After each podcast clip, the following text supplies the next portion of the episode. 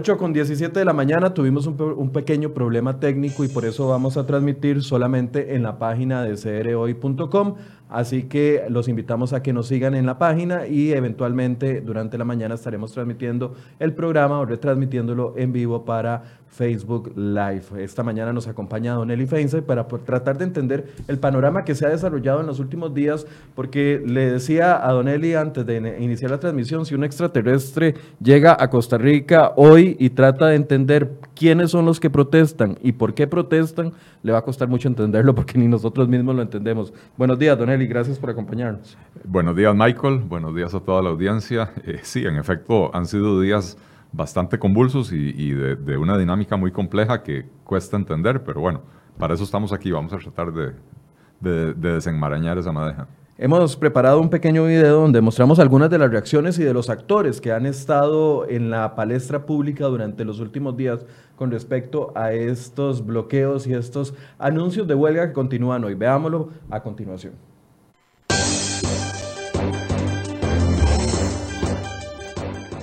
Estamos comunicando que a partir de este momento salgan a las calles. Todo el mundo que pueda salir a las calles en apoyo a los traileros, en apoyo a los transportistas. Y yo hago un llamado muy respetuoso a los miembros de la fuerza pública, a los miembros de los cuerpos policiales. El encuentro mundial, el encuentro social multisectorial está consciente de las condiciones sociolaborales en que ellos están el proyecto de educación dual no produce sino precarización laboral, no produce sino bajos salarios para aquellas personas que de alguna manera se han preparado académicamente. Y se lo voy a decir de nuevo, puro frente de ustedes. Aquí faltan huevos, porque aquí faltan huevos, aquí son poquitos. Ojalá, tras mi renuncia, se abran avenidas para un río de diálogo y compromisos mutuos para con el Estado de Derecho y nuestros preceptos constitucionales. Porque no queremos la prohibición de la huelga, educación como un servicio esencial y no queremos la educación dual porque no se ocupa en ninguno de estos proyectos de ley. Porque me corresponde, en primer lugar, poner el bien común de toda Costa Rica antes que el de un solo sector o un solo interés particular. Las personas que estaban eh, atascadas sufrieron vandalismo. Por ejemplo, que les cortaban las mangueras, que son los que eh, les llevan aire a este tipo de camiones que utilizan ese, ese tipo de actividades. Además, tuvimos actividades también delictivas donde en algunos puntos bloqueaban la carretera y le cobraban a las personas 2.000 o 3.000 colones por dejarlos este, eh, continuar en la, en la actividad abriré espacios de diálogo y de negociación para atender las inquietudes de cada sector. Lo haremos con cada uno para darle su tiempo y la atención la darán directamente los ministros o jerarcas que tienen competencias para resolver.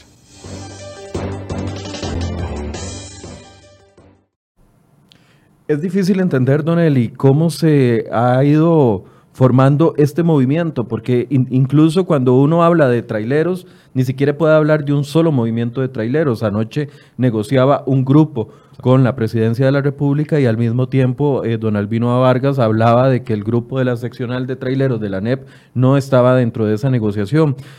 Yo no sé por dónde empezar, honestamente. Recuerdo que antes de la marcha de la diversidad, que fue el domingo anterior, parecía que solo los, los sectores de educación enfocados específicamente en los profesores eran los que estaban descontentos. Pero después de esa marcha de ese domingo, todo explotó.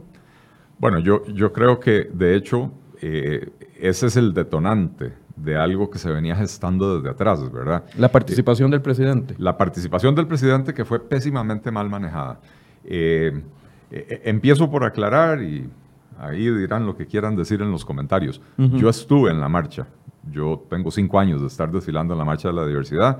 Eh, apoyo la causa del matrimonio igualitario. pero creo que la presencia del presidente fue un error. Uno como ciudadano privado puede hacer lo que se le pegue la gana. El presidente es el presidente de todos los costarricenses. Y si va a empezar a participar en marchas, entonces, la pregunta es válida. ¿Por qué esta marcha sí y otra marcha que también es de ciudadanos costarricenses no? ¿verdad? Eh, y eso empieza a generar roncha entre las personas que se sienten excluidas. o sea, la gente siente que el presidente gobierna solo para unos, y esos unos son probablemente los que votaron por él, ¿verdad? Eh, cuando es el presidente de todos los costarricenses, a pesar de que haya ganado con, una minoría. Eh, después hay un montón de elementos visuales, de mensajes subliminales que, aparentemente Casa Presidencial quiso enviar con esa participación. Eh, para empezar, van con un banner, con una frase, un mensaje que dice algo como nunca más caminarán, solos. Y entonces la gente empieza a decir, bueno, ¿por qué eh, eh, ese apoyo a la comunidad LGTB y no a los pobres, no a los 300 mil desempleados, al millón cien mil personas que viven bajo la línea de pobreza, porque ellos sí caminan solos eh, y la comunidad LGTB no, ¿verdad? Pero ahí no terminan los errores que cometió la Casa Presidencial y el presidente en particular. detrás de esa manta, en diferentes momentos de la marcha, el presidente primero se funde en un abrazo con el viceministro Fabián, se me olvidó el apellido, el Solano. Fabián Solano, el viceministro de Justicia, que había utilizado un teléfono del ministerio para enviar material pornográfico a una subalterna. Eh, viceministro que debieron haber despedido inmediatamente, sin, sin, debido proceso, porque a los puestos de confianza no se les aplica el debido, el debido proceso. Que termina renunciando al final. termina renunciando cuando la hay una acción, se vuelve insoportable. Pero nunca hay una acción de presidencia de decir, soy contundente, no, aguanto este tipo de cosas, va para afuera. No, no Independientemente solo, de No solo no hubo una acción de presidencia, sino que en la marcha detrás de esa manta, con ese mensaje, nunca más caminarán solos, el presidente se funde en un abrazo con el viceministro. Eso es un claro intento por redimir al viceministro. Eso es la bendición del presidente que la está recibiendo frente a las cámaras, el photo opportunity, ¿verdad? Lo mismo hizo el presidente con Enrique Sánchez el diputado que se vio en problemas recientemente porque firmaba contratos como, como, firmando como licenciado cuando no tiene el título de licenciatura. Nuevamente, un, un, aunque el presidente no puede eh, disponer del puesto de Enrique, de Enrique Sánchez porque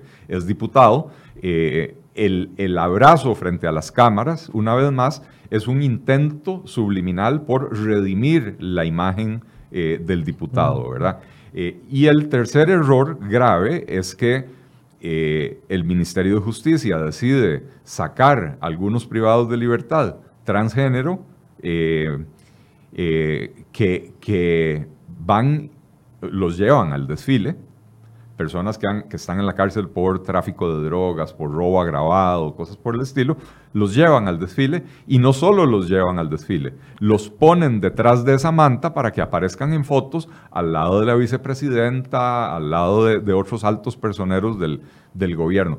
Todo esto es un pésimo manejo por parte del gobierno que provoca un enojo en, en una sociedad que hay que reconocerlo, por más que uno apoye la causa LGTB, esta es una sociedad muy conservadora y entonces hay que tener tacto cuando uno impulsa eh, algunas de estas cosas. Y el gobierno tuvo el tacto de un elefante en una cristalería, ¿verdad? A mí me llamó la atención porque, bueno, ese, esa participación del presidente, aunque era casi que esperada, porque eh, no, no, no, uno no veía al presidente no participando, porque claramente su, un, capital importante político suyo pertenece a la comunidad LGTBIQ más. Pero todavía el domingo en la mañana el presidente estaba participando de otra actividad con la banda de Zarcero que estaba recibiendo la acreditación para el desfile de las rosas y todavía aquí los periodistas preguntábamos a qué hora, qué hora y se dio el anuncio prácticamente al filo de la hora en el que el presidente y la primera dama iban a llegar. Yo se lo comenté a varios amigos en ese momento y yo les dije, independientemente de que se apoyan las causas de la comunidad LGTBIQ, esto puede ser un error. Y algunas personas me decían, pero es que si no va, es peor porque se lo van a sacar y le van a aumentar el tema de la firma de la no, la, no firma de la norma del aborto terapéutico y va a quedar mal con su grupo. ¿Qué valoración tuvo que haber hecho el presidente para asistir o no asistir en el tema este, en el entendido de que se arriesgaba a que dos días después pasara el conflicto con los pescadores y yo no recuerdo, recuerdo al menos unos cinco o seis diputados diciéndole a la gente, nosotros sí vamos a caminar con usted porque el presidente no va a caminar con usted. Recuerdo a los diputados de Punta Arenas muy molestos ese martes. Claro. Bueno, eh, yo dudo seriamente que en Casa Presidencial haya un estratega que piense en estas cosas, que piense los pros y los contras de participar y de no participar, porque ambas opciones hay que, hay que valorarlas. Eh, ambas hubiera perdido. Sí, no, no, había manera de ganar, pero había maneras de minimizar eh, el daño, de minimizar la pérdida. Al final de cuentas, el presidente puede emitir un comunicado saludando a la comunidad LGTBIQ eh, eh, en, el día de, que celebran la, diversidad, etcétera, eh, sin, tener que, sin tener que estar ahí presente. es que el primer concepto básico es, al presidente no se le paga para que ande marchando en la calle.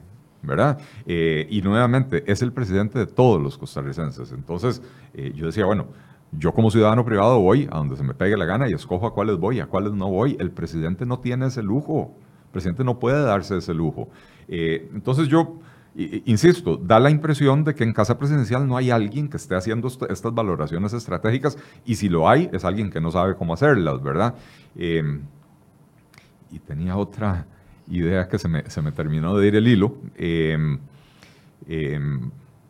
pero independientemente de, eso, bueno, mientras recupera el hilo, mientras busca el hilo, independientemente de eso, eh, la semana siguiente se dan una serie de situaciones porque venían protestando los, los APSE y ANEPS eh, y ANDES se había anunciado de que iba a unirse a las protestas, pero parecía que todo estaba bajo control. Se da esta situación con la marcha de la diversidad, participa el presidente y le queda bien a una parte de la gente que votó por él pero queda muy mal con el resto. Se da el martes el lamentable hecho con los pescadores y comienza una seguidilla de actos que comienzan a enfurecer a la gente. Y yo veía a un gobierno poco abierto al diálogo durante esa semana. Honestamente, yo no sé si es una lectura equivocada ya, la que Ya recuperé el hilo. Ya lo recuperé. ya lo recuperé. Eh, da la impresión, a ver, el, el, PAC es culpable de haber eh, querido polarizar a la sociedad costarricense alrededor de temas culturales. Y de esa manera ganaron la elección del 2014 y sobre todo la del 2018. Este, eh, y, digo es culpable porque han sido, fueron campañas políticas donde se evadió hablar de los problemas de fondo de la sociedad costarricense, aquellos que nos impiden tener una economía más dinámica, aquellos que nos impiden reducir el porcentaje de personas que viven debajo de la pobreza, para estar hablando de aborto, matrimonio igualitario, cosas por el estilo. Finalmente apareció un rival dispuesto a meterse a ese mismo ring de las guerras culturales, ¿verdad? Que, es, que son estos partidos evangélicos que se fortalecieron muchísimo en las últimas elecciones. Restauración Nacional, en ese momento. Bueno, en ese momento restauración, pero, pero ahora Restauración y, Nueva, República, ¿verdad? Eh, y entonces ellos dicen, nosotros nos metemos al, ring a, pelear en, en, el ring que, que definió el PAC, el ring de las guerras culturales. Y esto es pésimo para la nación, ¿verdad? Porque al final de cuentas, eh, eh, no solo se polarizó la, sociedad, sino que no logramos superar esta etapa en la que discutimos temas culturales y temas sociales sin estar discutiendo y entrándole a los, a los temas de fondo. Eh, el gobierno ha sido muy lento en adoptar medidas para la reactivación económica. No parece darle la importancia eh, necesaria. Eh, hace unos días eh, Gerardo Ruiz de este medio hacía un, reportaje donde analiza las minutas del Consejo Económico del Gobierno, donde me pidió, me pidió mi opinión, ahí él la, la, consignó. Este, Consejo Económico que se reunió pocas veces en un año. Bueno, el Consejo Económico se reunió solo tres veces en, en 14 meses o en 13 meses. Y nunca hablaron de reactivación económica, nunca hablaron de cómo disminuir el desempleo, nunca hablaron de eh, eh, cómo disminuir la pobreza. Eh, únicamente se dedicaron a hablar de, cuestiones muy técnicas que tienen que ver con regulaciones bancarias, ¿verdad? Y para eso está la SUGEVAL, el, perdón, la, la, la, SUGEF y el CONACIF, ¿verdad? Este, entonces es, es muy extraño. La gente percibe que el gobierno no le interesa entrarle a estos temas de fondo, no sabe cómo entrarle a esos temas de fondo y que entonces está empujando, y, la percepción es la percepción de la gente, eh, puede ser correcta o incorrecta, pero que el gobierno está empujando muy agresivamente una agenda de temas culturales que para una mayoría del país que es conservadora, eh, cristiana o católica, este, no sé, que no se enojen los católicos, pero yo sé que los católicos también son cristianos, pero me refiero evangélicos a los evangélicos o y- católicos. o católicos. Este, eh, eh, estos, estos temas les resultan extraños y entonces eh, eh, uno no puede pretender embutirle esto a la gente por la garganta tan rápido y tan a la carrera y, y- y sin tacto, ¿verdad? Eh, insisto, es, es- es- un tema de estrategia. Da la impresión de que Casa Presidencial sí percibe esto como una guerra de valores, donde perciben una amenaza de parte de los partidos evangélicos que quieren imponer una agenda también de valores, pero valores diferentes, ¿verdad? Eh, y, y entonces lo perciben como una guerra y quieren entrarle de frente a esa guerra.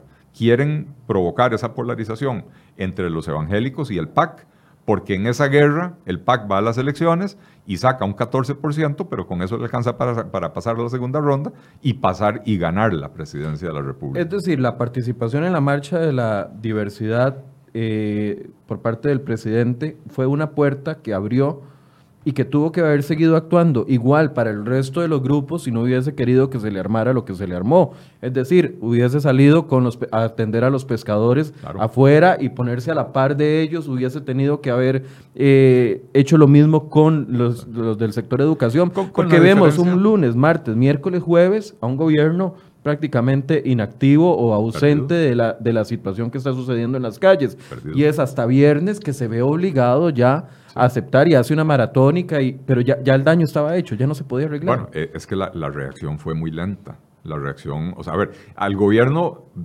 pareciera ser que esto lo, lo- lo tomó por sorpresa, eh, lo cual es sorprendente, ¿verdad? Porque el gobierno ha venido abriendo un montón de frentes y no tiene la fuerza para enfrentar tantos frentes a la vez. Eh, y entonces debería saber escoger sus batallas y concentrarse en lo importante, ¿verdad? Bueno, esto pareciera revelar qué es lo que el gobierno cree que es importante. Eh, y, y- y lo que parece que es importante para el gobierno eh, no es tan importante para la mayoría de la población, ¿verdad? Eh, entonces una- es una situación muy complicada. Pero vuelvo a lo que decía, no pareciera que en Casa Presidencial haya alguien con la capacidad de planear una estrategia, eh, y ni siquiera con la capacidad de reaccionar a los eventos de manera correcta, porque eso que vos decís, martes, miércoles, jueves empiezan a dar protestas, nadie recibe a los manifestantes, nadie les habla. eh, no era que el presidente saliera a marchar con ellos, es que nuevamente la labor del presidente no es salir a marchar con ellos. Sobre todo que los pescadores vinieron a hacer una protesta contra el presidente, contra el gobierno, contra medidas que se han tomado en el pasado, que no necesariamente las tomó este gobierno, pero que han afectado en particular a los camaroneros en, en- en Punta Arenas, que, que- que- que sí tienen una situación precaria porque no pueden seguir pescando eh, con las técnicas y las artes con lo que, con que lo hacían anteriormente. Pero alguien aquí nos est- podría estar diciendo, perdón que lo interrumpe, de- pero Justin Trudeau en Canadá camina con los marchantes y al día siguiente no tiene protestas eh, eh, eh, como en su gobierno. Claro, claro, pero en Canadá, ¿cuánta gente vive bajo, el- bajo el- la línea de pobreza? En Canadá, ¿cuánta gente pasa hambre? En Canadá, ¿cuánta gente está desempleada? Es que cuando una Es sociedad un tema tiene- de contexto social. cuando una sociedad tiene resueltos sus problemas básicos, entonces tiene tiempo para dedicarse a otras cosas. De hecho, en África usted no ve marchas de diversidad. Los políticos no andan preocupados por el tema de la diversidad. No necesariamente porque no haya nadie eh, consciente de la problemática de las poblaciones sexualmente diversas. Simple y sencillamente porque no ha llegado a- al nivel de ser un problema para la sociedad, porque primero hay que resolver el problema del hambre, ¿verdad?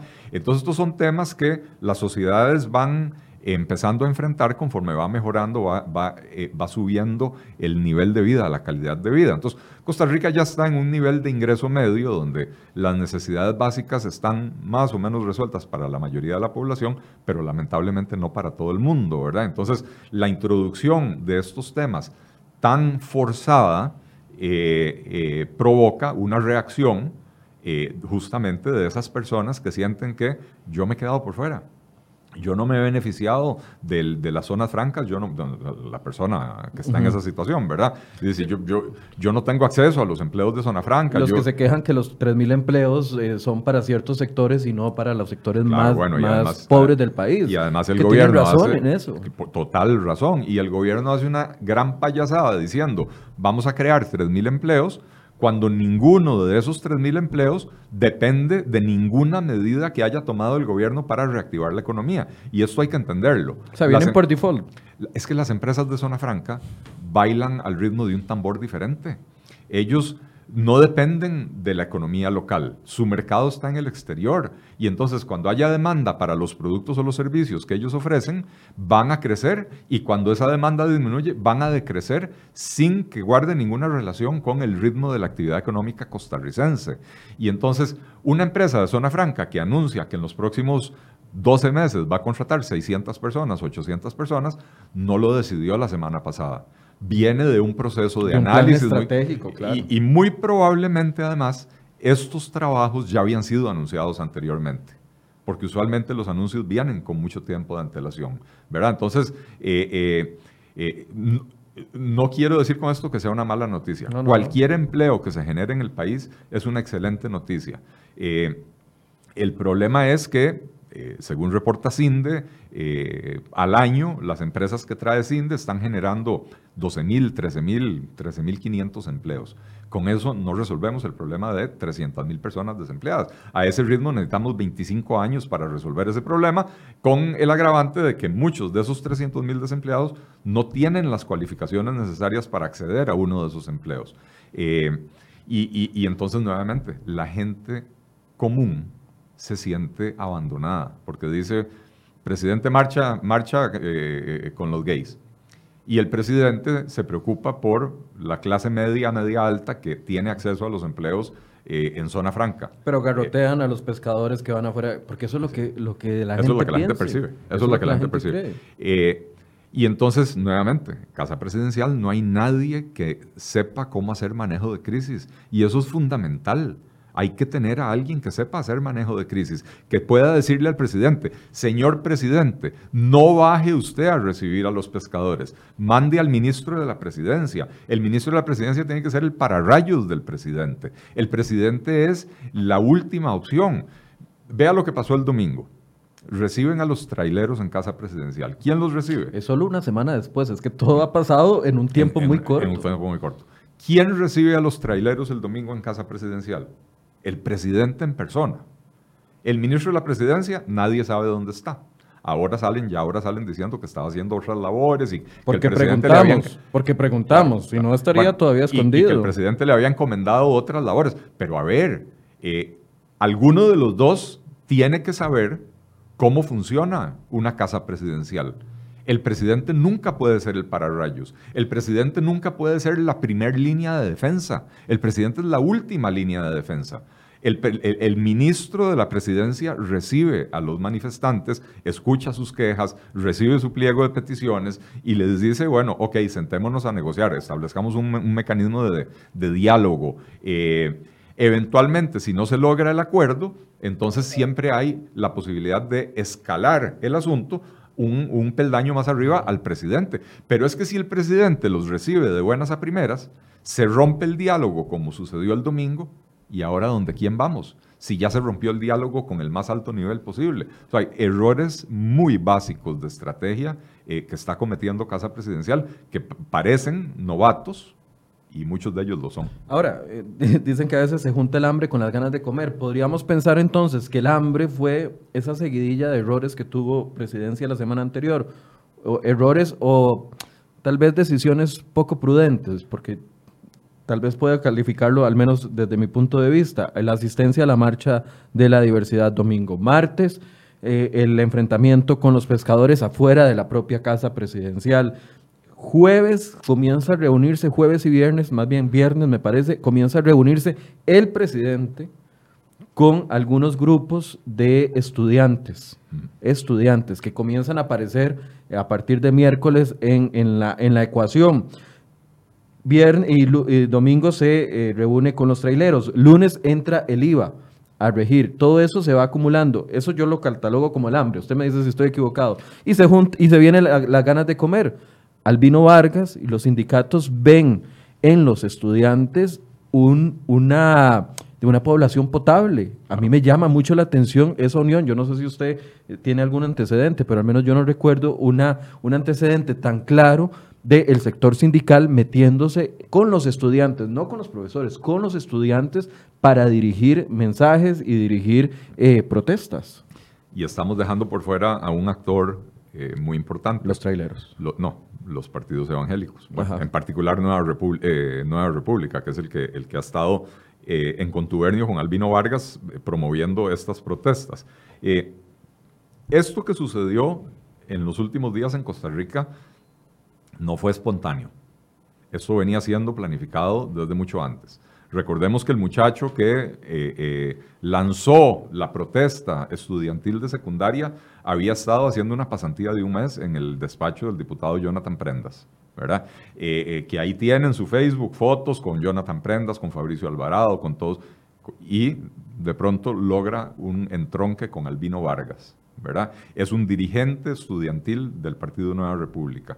Y logra este entronque con Albino Vargas y empiezan a planear estas protestas, los sindicatos, sin ningún asco y sin ningún empacho y sin ningún respeto, eh, eh, empiezan a manipular a los estudiantes.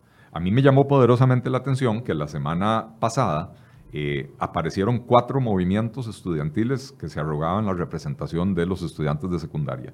Los cuatro emiten comunicados y los comunicados parecieran ser redactados prácticamente por la misma persona o el mismo grupo de personas. Mensajes terriblemente antiempresa privada, mensajes en contra de, la educación dual diciendo esto nos va a esclavizar.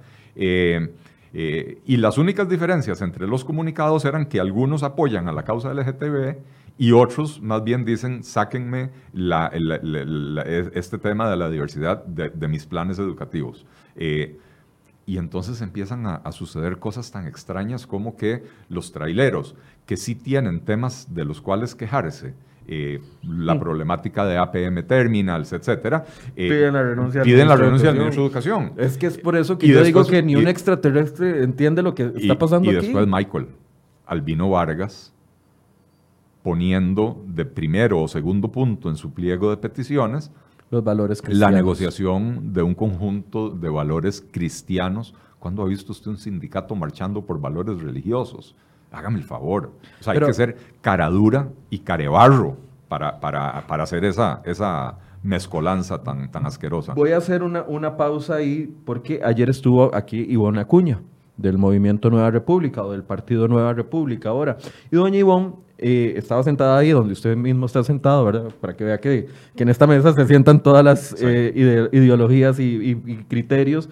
Y ella decía, que me, que me demuestren, que me den una prueba de que Nueva República está detrás de esto porque eso es una completa mentira. Nadie nos va a poder demostrar de que nosotros estuvimos detrás del movimiento de los estudiantes a pesar de que aparecían aquellos banderines y las fotos con prendas, etcétera, Por supuesto que uno no puede demostrar contundentemente, porque yo, yo no tengo el poder de intervenir los teléfonos de ellos, ni me interesa tenerlo como liberal, pero las, las, las, las señales visuales son evidentes.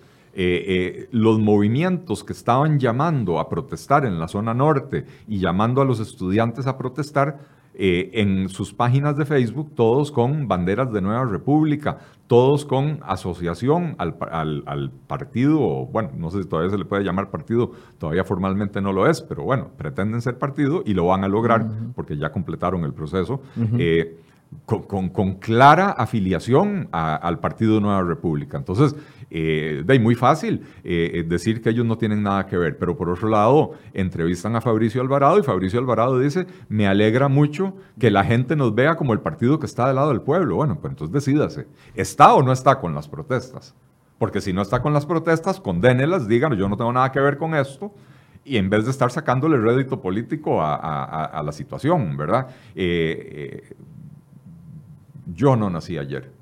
Yo no sé si, eh, si la gente de Nueva República nació ayer o no. Eh, el partido sí nació ayer, ¿verdad? Pero, pero aquí no nos estamos chupando el dedo. Las, las, las, eh, los indicios son muy evidentes, muy graves. Y estaban por todas las redes sociales, diferentes medios de comunicación lo reportaron de esa manera, y entonces el hecho de que Fabricio Alvarado no haya estado participando en una marcha de pescadores o que Ivonne Acuña no haya estado desfilando con los estudiantes, no quiere decir que no han promovido este tipo de protestas contra el gobierno. Ahora sí, ok, dado ese, ese punto de vista, escuchemos y veamos eh, un- una situación que se presentó, que ya por, por todos ustedes es conocida, eh, cuando Albino Vargas es grabado por uno de los estudiantes, asumo yo, mientras está dando instrucciones. Escuchemos ese momento y repasámoslo. Yo necesito, bueno, ya voy a antes de llamarlos. Estamos, muchachos, para que sepan que son Bueno, ahora sí. Y número uno, debe irse Edgar Mora. Ok, eso es lo que tenemos. No, sí, también, chicos, antes de que Ricardo diga lo que Si tenga no se que va decir, quiero no que nos sepa vuelve que no solo, ama- no solo hablamos sobre lo que estamos viviendo a nivel estudiantil, hablamos también sobre las muchas de complicaciones que está viviendo Costa Rica en este momento y estamos Sí, eh, claro, buscando pero si era muy necesario Eh, hablar y además nosotros no. Bueno, pienso yo que no cometimos errores, No, no, no, hicimos las cosas, que bien, lo hicieron bien. Y nada más que sus colegas eh, de- decidieron no venir aquí, están en la fuente de la hispanidad. Se dijeron que No, pero dicen que de, que de ahí vienen para acá. Bueno, yo, yo necesito, bueno, ya voy a antes de llamarlos, estamos, muchachos, para que sepan que son Bueno, ahora sí. Número uno, se tiene que ir Edgar Mora. Es el número uno de los 18 puntos que tocaron eventualmente y que presentaron como solicitud. Albino dándole instrucciones a estudiantes y los profesores en lugar de levantar la voz, lo que hacen es aplaudir y celebrar cuando se cumple el número uno el lunes, cuando finalmente renuncia don Edgar Mora como ministro de Educación. ¿Qué lectura tenemos que hacer ahí con respecto a esto? Tengamos muy claro, Michael, que los motivos reales de las protestas no son los que, los que dicen abiertamente. Eh, los traileros no tienen nada que ver con Edgar Mora. La situación de ellos no va a mejorar ni empeorar porque Edgar Mora se haya ido. Los traileros están protestando en realidad porque no quieren que avance el proyecto del tren eléctrico de carga o el tren de carga al Caribe o como se llame. El Telca. Eh, el Telca. No quieren que avance porque en el momento que haya un tren de carga al Caribe se disminuye el tránsito de mercancías por carretera, que es a lo que ellos se dedican. Pero el sindicato de traileros, el otro sindicato de traileros dice, no estamos con estos. Bueno, eh, a ver, y la, y la Digo, Cámara, si esa la- tesis y es la Cámara correcta, Nacional todos los traileros estarían unidos, pienso yo, no sé. No, bueno, no, no necesariamente, ¿verdad? Porque, porque hay algunos que están afiliados a empresas eh, poderosas que mueven eh, sus influencias de otra manera, ¿verdad? Y, y entonces eh, eh, las empresas que tienen 100, 150, 200 trailers ahí, o traileros asociados, así tipo Uber, ¿verdad? Esos llegan a las esferas del poder por otros, medios. Entonces no necesitan estar bloqueando las calles para, lograr sus objetivos. Eh, pero, bueno, la misma Cámara Nacional de Transportistas de Carga eh, eh, salió a, desligarse por completo de, este grupo, digámoslo así, este grupo de revoltosos que estuvo bloqueando las calles o las carreteras del país, ¿verdad? Pero entonces eso, los maestros, eh, el problema que tienen con educación dual no es un tema de explotación infantil. No. Eso es lo que han, eh, e- e- ese es el lema que han adoptado porque eso los vuelve más potables. En realidad ellos, ellos de lo que están en contra es de que un estudiante que entra en educación dual pasa menos horas en el aula. Y entonces eso también disminuye la necesidad de estar contratando tanto maestro en las aulas, porque parte del aprendizaje se da en el trabajo, ¿verdad? Eh, entonces va por ahí. Es un que yo no me de- imagino en Alemania, don, don, don Eli, una protesta de estudiantes y profesores negándose la educación dual. Eh, no me lo imagino. No, no, no, no. Es que no Eh, existe, probablemente, nunca ha existido. En Alemania ha sido exitosísimo el, el- el programa de, de educación dual, eh, que tiene varias décadas además. ¿verdad? Y entonces en Alemania las personas que no completaron su educación o no quieren continuar en la educación eh, eh, formal académica, se van por una vertiente técnica y logran títulos técnicos de muy alto valor, ¿verdad?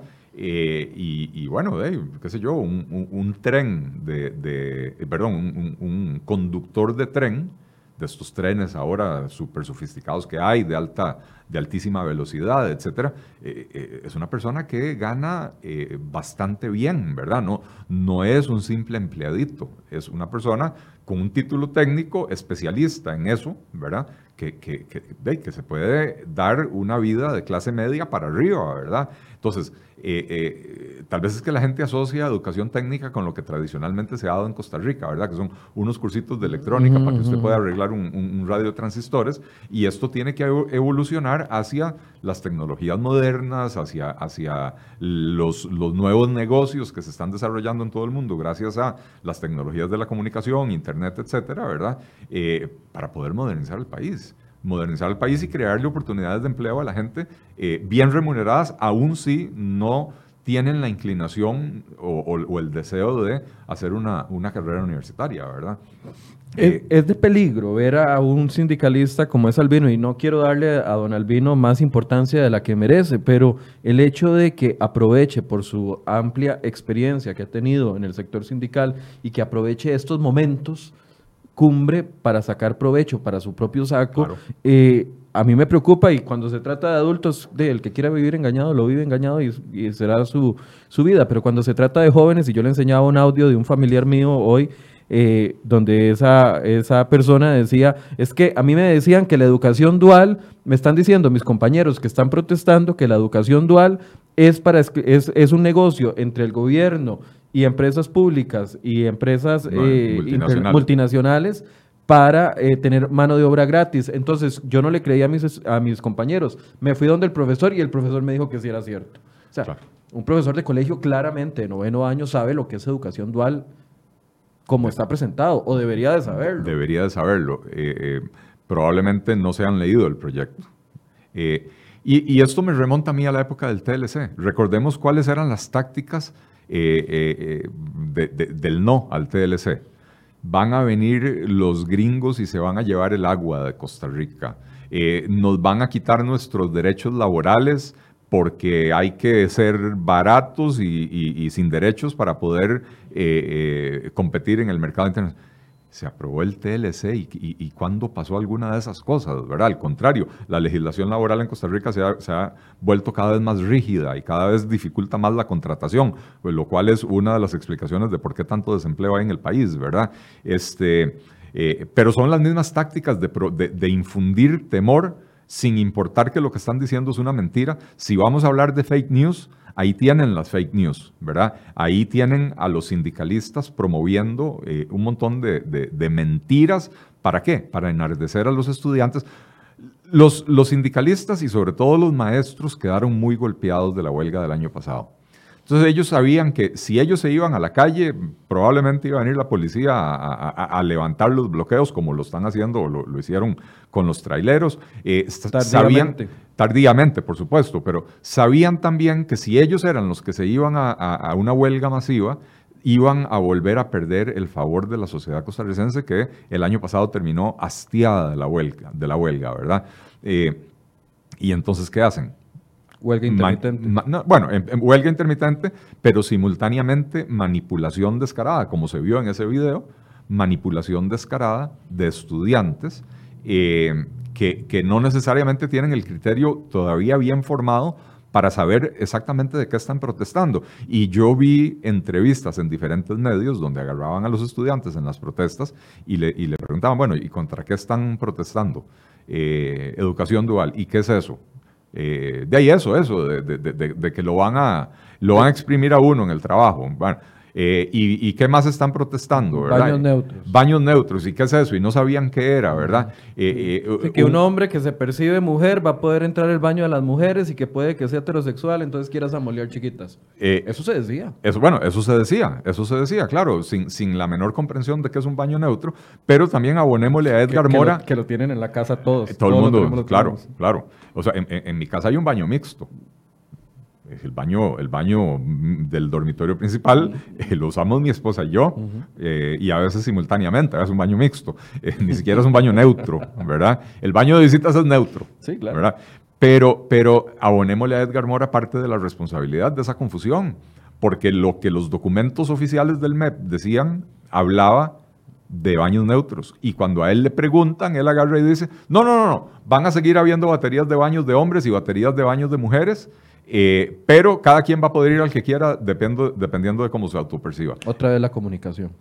Bueno, pero es que eh, eh, esto no es comunicar mal las cosas, esto es hacer un arroz con mango eh, que ni siquiera tiene que ver con lo que el ministerio en sus documentos oficiales estaba promoviendo. Entonces, aquí hay responsabilidades compartidas. El gobierno ha manejado muy mal la situación, pero también hay grupos tratando de crear confusión a punta de, de, mentiras, ¿verdad? Este, y, de ahí, en un entorno como ese, nuevamente, con Casa Presidencial fallando seriamente en el manejo de crisis y fallando seriamente en el manejo de, eh, eh, eh, de la, manejo de la crisis, el, manejo de la comunicación y la elaboración de una estrategia para enfrentar este tipo de situaciones, de ahí eso es caldo de cultivo para que se presenten estas otras, estas otras cuestiones. Decías vos que, que, en las, el pliego de peticiones de, eh, de, la ANEP, de la ANEP, lo primero es la salida de Edgar Mora, pero, lo segundo es la defensa de los valores cristianos, nuevamente, ¿verdad? Eso es lo que le iba a decir, aquí, aquí lo tengo abierto para tenerlo. Bueno, aparece de tercero. El segundo es la moratoria del IVA por 18 meses, que finalmente se aprobó ayer en primer eh, debate eh, por una moratoria a las multas del IVA por tres meses. que no es lo mismo. Que no es lo mismo que, estaban pidiendo ellos, ¿verdad? Pero entonces aquí, Traileros pidiendo la destitución del ministro de Educación. Sindicalistas pidiendo la, promoción o la defensa de los valores cristianos. Y al mismo tiempo, algunos diputados pidiendo entonces que se detengan proyectos de ley. Entonces, ahí es donde uno dice, Dave, es que eh, hace como pato y se mueve como pato y camina por, como pato. Todos están en la misma bolsa. Eh, eh, así es, así es. A ver, tenemos un, tenemos un gobierno débil por definición, porque es un gobierno que, eh, a pesar del millón trescientos mil votos de la segunda ronda, en realidad su, su apoyo eh, fuerte es el de sus votantes de la primera ronda, ¿verdad? Donde, no recuerdo ahora las cifras, pero creo que no llegó al 20% de los votantes, que, que, cuando uno le, le, incluye la, el abstencionismo, recibió el voto de aproximadamente el 14% del padrón electoral. Es una base, primera ronda en primera ronda. Es una base eh, de apoyo bastante escuálida. Eh, y por otro lado sacó 10 diputados de 57. Entonces no es un gobierno fuerte por definición, pero además es un gobierno que eh, a, través del pésimo manejo que hace de las comunicaciones, de las crisis y de la estrategia, se ha debilitado aún más, ¿verdad? yo le soy franco, Michael, si yo hubiera sido presidente de la República, yo hubiera quitado a Edgar Mora a más tardar al cumplir el año del gobierno. Hago una evaluación del gobierno y digo, Edgar Mora no necesariamente, eh, para la perspectiva PAC, no necesariamente era un mal ministro, pero era un ministro que cada vez que abría la boca le creaba un frente de problemas al gobierno. Recordemos, vino, aquí el viernes con un pliego de eh, logros en tema de infraestructura y los logros que mostraba, que ahorita no los, no los tengo a mano, pero eran logros importantes.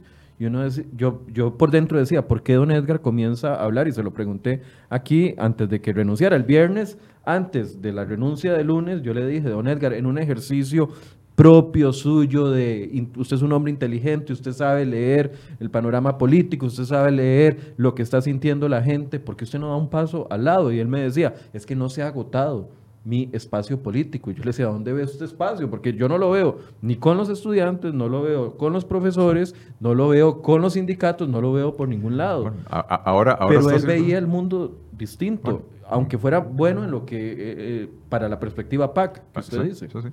Eh, ahora está circulando un video que me imagino que proviene de Casa Presidencial o de, gente PAC, ¿verdad? Para decirlo de alguna manera, un video donde hablan de la maravillosa labor del ministro y, hablan de ciento y resto eh, de proyectos de infraestructura que se entregaron este año y, vienen fotos de colegios nuevos y escuelas nuevas y cosas que se hicieron bien.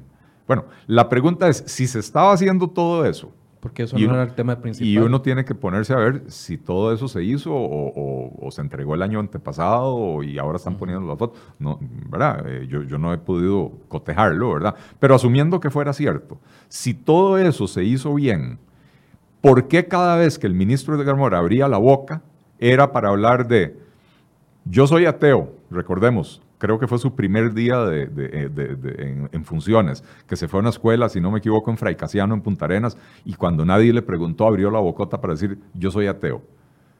¿Por qué tiene que andar diciendo eso? Eh, eh, en un país nuevamente conservador, ¿verdad? Donde la Saliendo de gente una es... segunda ronda Ah, marcada por eso. Así es, ¿verdad? Eh, para mí es irrelevante la- las creencias de las personas. Yo no soy de los que creen que para ser buena persona hay que ser creyente en Dios. Eh, yo creo que para ser buena persona se requieren otro montón de cosas, ¿verdad? Entonces, así como hay malos cristianos y malos judíos y malos musulmanes, también hay malos ateos, pero también hay buenos ateos, ¿verdad? Y, y- y buenos todo lo demás. Este, eh, el tema es, ¿Por qué lo dice? Hay un intento evidente de provocar algo, ¿verdad? Después sale un par de meses después con aquel tuit sobre el suicidio. Pero a usted quién le preguntó, señor, usted es el ministro de Educación, ¿por qué cuando abre la boca, abre la boca para meter los escarpines hasta el fondo, ¿verdad? Eh, después viene con esta salida sobre los baños neutros, que lo que él explicó no eran baños neutros, eran baños mixtos, ¿verdad? Este, o sea, era un ministro que cada vez que abría la boca eh, eh, metía en problemas al gobierno, más allá de que estuviera haciendo cosas buenas o por lo menos de que estuviera haciendo otras cosas que el presidente le estaba pidiendo, ¿verdad? Eh, y me podrán decir, claro, es muy fácil ser entrenador eh, el lunes por la mañana. ¿verdad? Bueno, yo puedo llenarme la boca diciendo que yo hace tres semanas me reuní con un alto funcionario del gobierno, que es mi amigo personal, nos, nos reunimos a tomarnos unas cervezas, no, no, no fue una reunión oficial. Eh, y yo le dije, si usted tiene acceso al presidente, sugiérale, y si quiere se lo dice de mi parte, que haga movimientos en el gabinete. No puede ser que mantenga a la fuerza a gente que le está creando problemas, ¿verdad? Y entonces yo, yo mencionaba entre, entre dos o tres casos que yo le dije que yo hubiera removido del gabinete, le, le dije a Edgar Mora, esto se lo dije hace tres o cuatro semanas a esta persona, ¿verdad? Eh, entonces, eh, eh, no era algo tan difícil de prever, no era algo tan difícil de prever. Eh, y yo creo que si el gobierno hubiera actuado diligentemente y hubiera movido fichas dentro del gabinete, probablemente estas protestas no, no hubieran alcanzado el nivel que alcanzaron, ¿verdad? Pero es que se suma eh, eh, toda la temática de las metidas de pata de Edgar Mora, eh, que yo no lo conozco, no, no, no lo conozco en persona, eh, tengo muy buenas referencias por- profesionales como, de él. como alcalde, ¿verdad? además, usted le pregunta a cualquier persona de Curriabat y don Edgar Mora es lo máximo que han tenido en, en la alcaldía. Fue elegido, si no me equivoco, tres veces. eh, eh, obtuvo toda clase de su gestión, obtuvo toda clase de premios internacionales, pero bueno, eso no lo prepara a nadie para ser ministro de Educación, un tema del que él no sabía absolutamente nada, ¿verdad? Eh, entonces uno se cuestiona, si a Edgar Mora lo hubieran puesto de ministro de Vivienda, eh, que, que es una temática más afín con, eh, de vivienda y urbanismo, más afín con su gestión en la alcaldía, eh, probablemente estaría haciendo una magnífica labor y no habría metido al gobierno en tantos problemas, pero, pero eh, probablemente le quisieron dar una, una posición más vistosa. Ahora, ¿verdad? aceptarle esa renuncia el lunes, después de que ya el movimiento estaba muy consolidado, ya se habían dado eh, bloqueos durante el fin de semana, etcétera, etcé- etcétera, aprobarle esa, eh, aceptarle esa renuncia el día viernes fue un gane a la- al ojo público para, lo- para el sector que se estaba manifestando, para el sindicalismo, para, para la- las personas. O sea, fue prudente por parte del presidente aceptar esa renuncia hasta el lunes y además renuncia, nunca solicitar la cabeza. Eh, eh, fue imprudente. Fue imprudente eh, por el momento en el que se hizo. Como, como te decía, yo, yo creo que si lo hubieran, le hubieran pedido la renuncia hace un mes, después del 8 de mayo, después de hacer una evaluación del primer año, le hubieran pedido la renuncia, eh, era un buen momento para hacerlo. Lo grave es esperarse a que se lo esté pidiendo la gente eh, protestando y bloqueando calles porque entonces ceder en ese momento manda una señal de debilidad terrible, ¿verdad? Eh, y eso fue exactamente lo que sucedió. De hecho, ese día se presentaron los 18 puntos.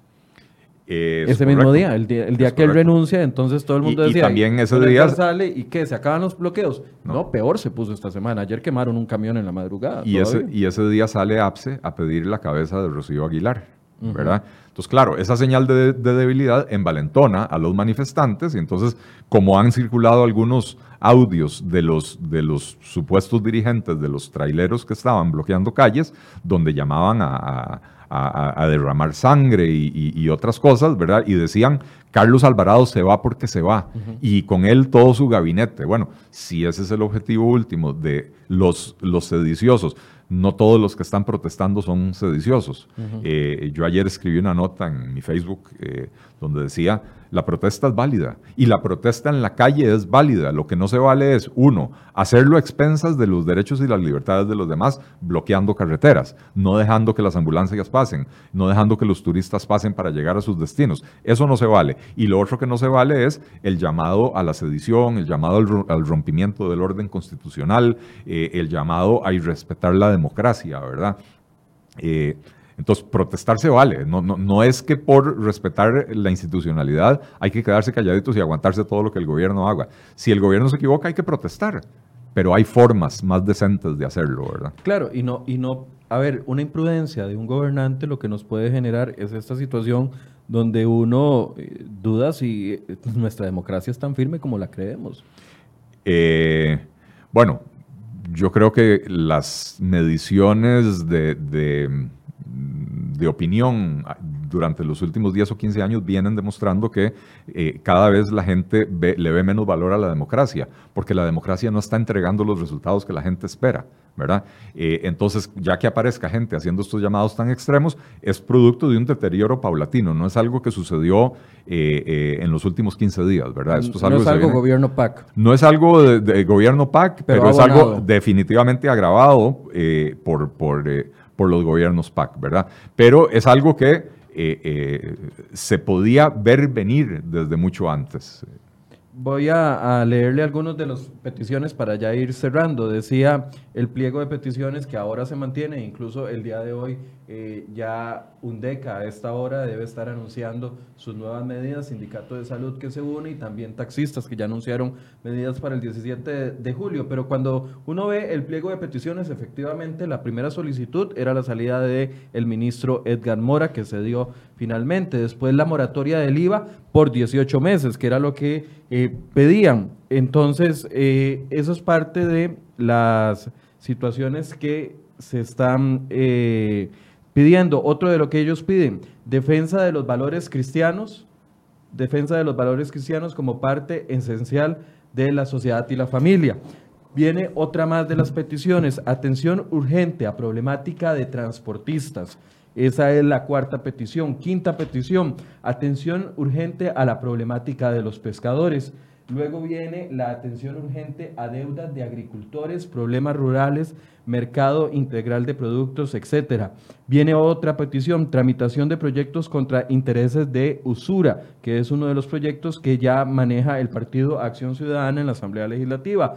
Luego piden el, el retiro de proyectos de ley que afecten la libertad sindical, retiro de proyecto de ley marco de empleo público, devolverle el Infocop al movimiento cooperativo, que es una solicitud que no fue atendida, puesto que eh, eh, en recientes días anunció el presidente de la República que va a extender la intervención de Infocop hasta el mes de noviembre. Después viene defensa del ICE contra la privatización, problemática de Limón e ilegalidad de APM Terminals y fortalecimiento de Habdeba, es otra de las peticiones. Finalmente viene defensa y fortalecimiento del Consejo Nacional de la Producción, la atención al pliego de los cuerpos policiales, que fue una serie de solicitudes que hizo los cuerpos policiales durante una manifestación que se dio días antes de la Marcha de la Diversidad.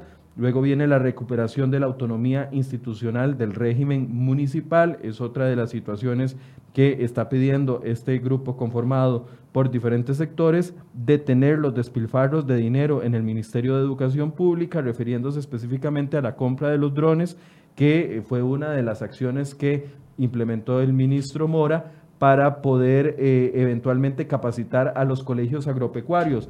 Finalmente vienen dos últimas peticiones, que son el retiro de proyectos de educación dual y cambios de prueba FARO e impulsar un vigoroso plan de reactivación económica. Y Don Eli, cuando uno lee este pliego de solicitudes, uno ve lo que sí está verdaderamente detrás. El retiro del proyecto de ley marco del empleo público. El retiro del proyecto de ley que afecte en la libertad sindical. El retiro del proyecto de educación dual y las pruebas FARO. O sea, hasta el final del pliego de peticiones, uno ve lo que verdaderamente está detrás de esto. Así es. Bueno, y esos son los intereses eh, del sector sindical, ¿verdad? Eh, y probablemente los, los camioneros también qui- quisieran meter en esa lista el retiro del proyecto del, del tren el de carga. Todavía no se ha asomado ese, Eh, pero, pero claro, muy probablemente claro. aparecerá pronto. Pero, pero al final de cuentas, por supuesto, eso, eso es lo que está promoviendo estos movimientos. Albino Vargas, eh, uno podrá decir muchas cosas de él, pero es un tipo muy hábil, ¿verdad? Y él sabe cómo Sumamente manipular a la opinión pública y cómo manipular eh, a los trabajadores eh, para que salgan a la calle y inflamarlos. Y se vale de cualquier estratagema, ¿verdad? Entonces, ahora de pronto es defensor de los valores cristianos. Hágame el favor, ¿verdad? Póngase serio. Pero, pero lo, lo utiliza porque sabe que es un tema que en este momento está candente y que eso calienta a un montón de gente que no necesariamente lo apoyaría en otras, en otras luchas, como esas, ¿verdad?, que estás mencionando ahí. Eh, y yo quisiera hacer una, una observación eh, eh, que no es original mía, eh, mi amigo Harry Ramírez eh, la- la- me, la hizo ayer, ¿verdad? Y decía, bueno, qué, curioso, ¿verdad? Son 18 peticiones, eh, pero unas 14 de las 18 hacen imposible la número 18, que es impulsar un vigoroso plan de reactivación económica. ¿Cómo hace usted para, re- para reactivar, re- reactivar la economía? eh, eh, co- o sea, manteniendo el esquema de privilegios y, y- y- y siendo la economía y el país rehén de los, de los, de los antojos de los líderes sindicales, porque la seguridad jurídica en este país eh, ya nos encargamos de dinamitarla con la huelga del año pasado y estas huelgas de ahora. eh, esto, no creamos que esto solo se ve en las noticias nacionales, ¿verdad? Esto trasciende. Eh, yo que tengo amigos, yo, yo estudié en el extranjero, yo eh, estoy casado con una mexicana, tengo amigos y familia fuera de Costa Rica eh, y, y- y le escriben a uno y le dicen, eh, ¿qué está pasando acá? Bueno, además es irónico el tema de reactivación económica cuando estás generando a través de bloqueos pérdidas diarias de 13 millones de dólares en el sector exportador, incontables en el sector turismo, pero veíamos que de las vacaciones o reservas que había para estos días clave, que son de medio año, que mucha gente saca vacaciones para aprovecharlas con sus hijos en el sector Caribe, una provincia completamente reprimida por el tema de la pobreza, eh, ocho de cada diez reservas se cancelaron porque nadie se va a ir a meter en su sano juicio Así es. ahí. Y además reportaban los lecheros ayer que estaban perdiendo 17 millones de colones. ciento- no, no recuerdo ahorita el dato, voy a buscarlo. Una cifra alta. Pero me parece que eran 170 millones de colones. Voy a pedirle a Angie que me la precise, por favor. Pero entonces, ¿cómo pedir reactivación económica cuando las medidas que estoy aplicando para defender esa, esa causa, lo que están haciendo es reprimiendo al sector y además al sector que trabaja? Porque ellos están seguros de que van a obtener sus salarios. Eh, así es. Digo. Así es. Bueno, ellos sí, los, los sindicalistas Los sí, ¿verdad? sindicalistas. Este, eh, claro, no, no, o sea, esto, esto es un... eh, el otro día yo lo, yo lo llamaba una, una olla carne de peticiones, ¿verdad? 170 millones diarios, es lo que 170 decían los lecheros. sí. Imagínense. Este, esto, esto es una olla carne de peticiones, ¿verdad? Eh, eh, ¿Cómo se llama? Eh, eh, cosas que una, unas se contradicen con las otras, que hacer todas esas cosas a la vez va a producir resultados contradictorios, ¿verdad? Eh, y en efecto, desde el sindicalismo es muy fácil pedir, eh, hacer la lista del niño, eh, porque ellos tienen el salario asegurado, ¿verdad? Este, eh, pero, pero de paso le provocan un daño enorme al país. Eh, Ayer pedían perdón los traileros. que, que yo no sé ¿Ya cómo, cómo- cómo no se les cae la cara de vergüenza, ¿verdad? Después de haber provocado los daños que provocaron por causas que ni siquiera eran propias de ellos, ¿verdad? Y ahora venir a pedir perdón. Pero yo como economista necesito siempre llevar el tema al plano económico. El año pasado la huelga tuvo un impacto severo en el crecimiento económico.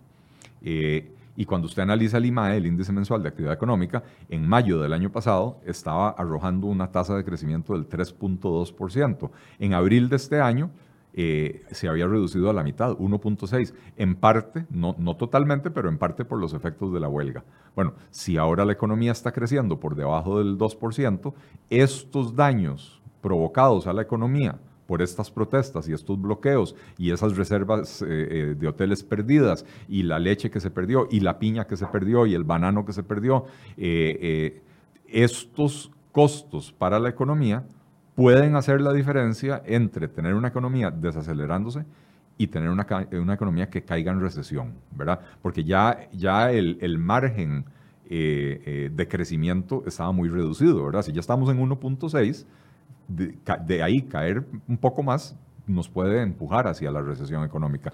Eh, esto es una huelga absolutamente irresponsable, eh, eh, como lo es casi todo lo que ha hecho el vino en los últimos años, ¿verdad? Sin, sin ninguna consideración para las necesidades del país, sin ninguna consideración para la gente común, simple y sencillamente en defensa de los privilegios. Eh, de- de- y, es que ni siquiera son los privilegios de, toda la, de todo el, el sector público, porque usted tiene funcionarios, sobre todo en el gobierno central, en los ministerios, que solo tienen ocho años de cesantía como el resto de los mortales y que tienen, tienen condiciones de trabajo mm, bastante apegadas al código laboral.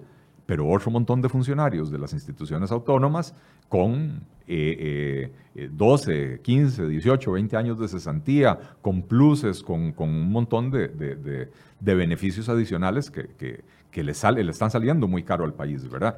Y un tema que no, que no hemos tocado a lo largo de la entrevista es que del caos se vale la gente con malas intenciones.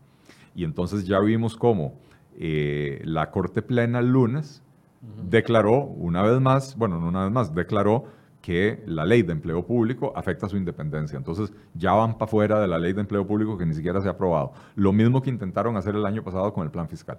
Y por el otro lado, el mismo lunes, el presidente recibe a los rectores de las universidades públicas y firman un acuerdo donde los exime, exime a las universidades del cumplimiento de la regla fiscal, entre otras cosas, ¿verdad? Y entonces la regla fiscal, eh, que, que era lo que pretendía poner un poquito de orden en las finanzas públicas, ya se empezó a diluir, ¿verdad? Y le agrego a eso las municipalidades que se aprueba por proyecto de ley en la Eh, Asamblea Legislativa. Claro, entonces, eso es lo que iba a decir yo. Detrás de la- de la- del Poder Judicial y de las universidades vienen las municipalidades, viene la caja, viene la Junta de Protección Social, viene Recope, viene Habdeba, son instituciones que...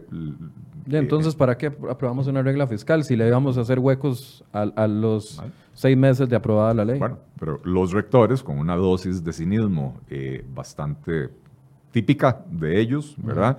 Eh, eh, le solicitan una reunión urgente al presidente justamente el lunes primero de julio, sabiendo que el presidente tiene la casa ardiendo y que tiene mil otros frentes, y el presidente, en, en la debilidad en la que se encuentra y en la soledad en la que se encuentra, probablemente dice, antes de que estos me manden a los estudiantes a la calle, les cedo en lo que quieren. Y aún así, anoche los estudiantes de la UCR se fueron a protestar y bloquearon eh, calles en San Pedro, ¿verdad?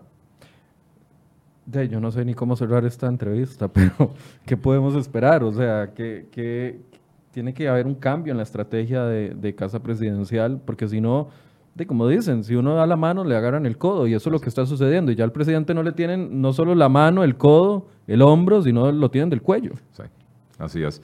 Eh, bueno, ya, ya, ya finalmente parece haber habido un cambio, lamentablemente tardío, pero bueno, ya parece haber habido un cambio. La decisión de levantar bloqueos eh, y, y- y- de reunir a los grupos y bueno, el, el hecho de que los traileros eh, o los, los transportistas de carga hayan pedido perdón, al final de cuentas, eh, eh, es vergonzoso que crean que con pedir perdón eh, se reparan los daños que provocaron. Los pero, que no son de Albino. Porque Albino mandó un Claro. cor- un, WhatsApp ahora en la mañana que me tiene en una lista de difusión diciendo que, aclarando de que no es eh, su grupo, sino un grupo de... eh, que su grupo no se adhiere a este comunicado Bueno, de los pero- traileros ayer. Pero cuando usted empieza a lograr una división entre los grupos que están protestando, empieza a debilitar el movimiento de protesta, ¿verdad? Entonces, eh, eh, digamos que esa es una, una noticia que, que- que es bienvenida, ¿verdad?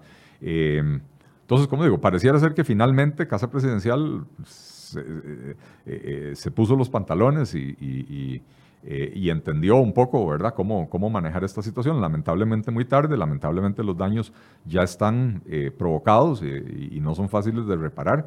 y esperemos que entre eso y las vacaciones y todo, haga que pues, la gente se devuelva para su casa y deje de estar protestando y, y- nos dejen trabajar.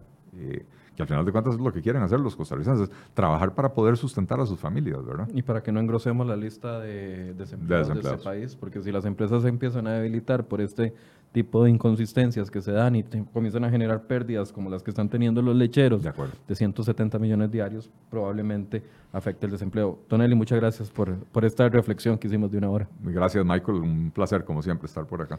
Bien, y gracias a ustedes por habernos acompañado. Los esperamos mañana a partir de las 8 de la mañana acá en Enfoques. Buenos días.